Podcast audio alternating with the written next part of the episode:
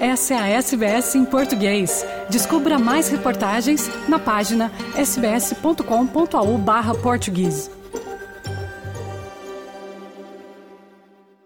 Era para ser um momento único na vida do ex-gari e atleta brasileiro Fábio Jesus Correia, de 21 anos. Em ascensão no atletismo, Correia, que ficou em quarto lugar na última corrida de São Silvestre, mesmo sendo amador, fazia parte da delegação da seleção brasileira que disputaria o Mundial de Atletismo Cross Country em Bathurst, em Nova Gales do Sul, neste fim de semana.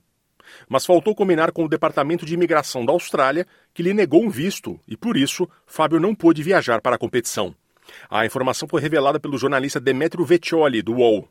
Segundo Vecchioli, Correia era coletor de lixo em São Paulo até janeiro deste ano, quando, depois do desempenho na São Silvestre, também foi campeão sul-americano de cross country, o que lhe garantiu o direito de participar do Mundial na Austrália. Ele então recebeu um convite para se juntar ao elenco profissional de atletismo do São Paulo Futebol Clube, contratado como CLT, podendo assim deixar de trabalhar como varredor de rua.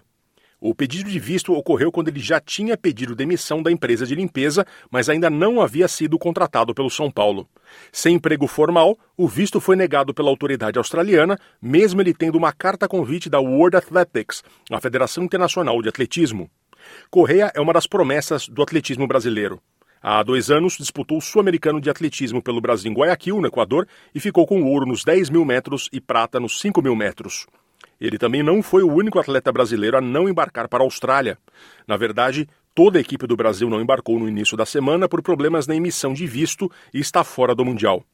O treinador Elvis Conceição de Santana e as atletas Maria Lucineida Moreira e Gabriela de Freitas Tardivo também não conseguiram embarcar.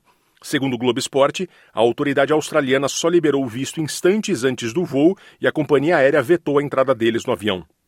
Ao Globo Esporte, a Confederação Brasileira de Atletismo declarou ter feito tentativas diretas com o consulado australiano em São Paulo, a embaixada em Brasília e o Ministério das Relações Exteriores do Brasil, mas sem sucesso.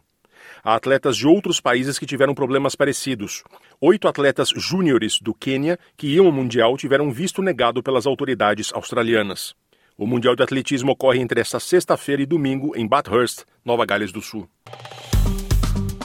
Curta, compartilhe, comente. Siga a SBS em português no Facebook.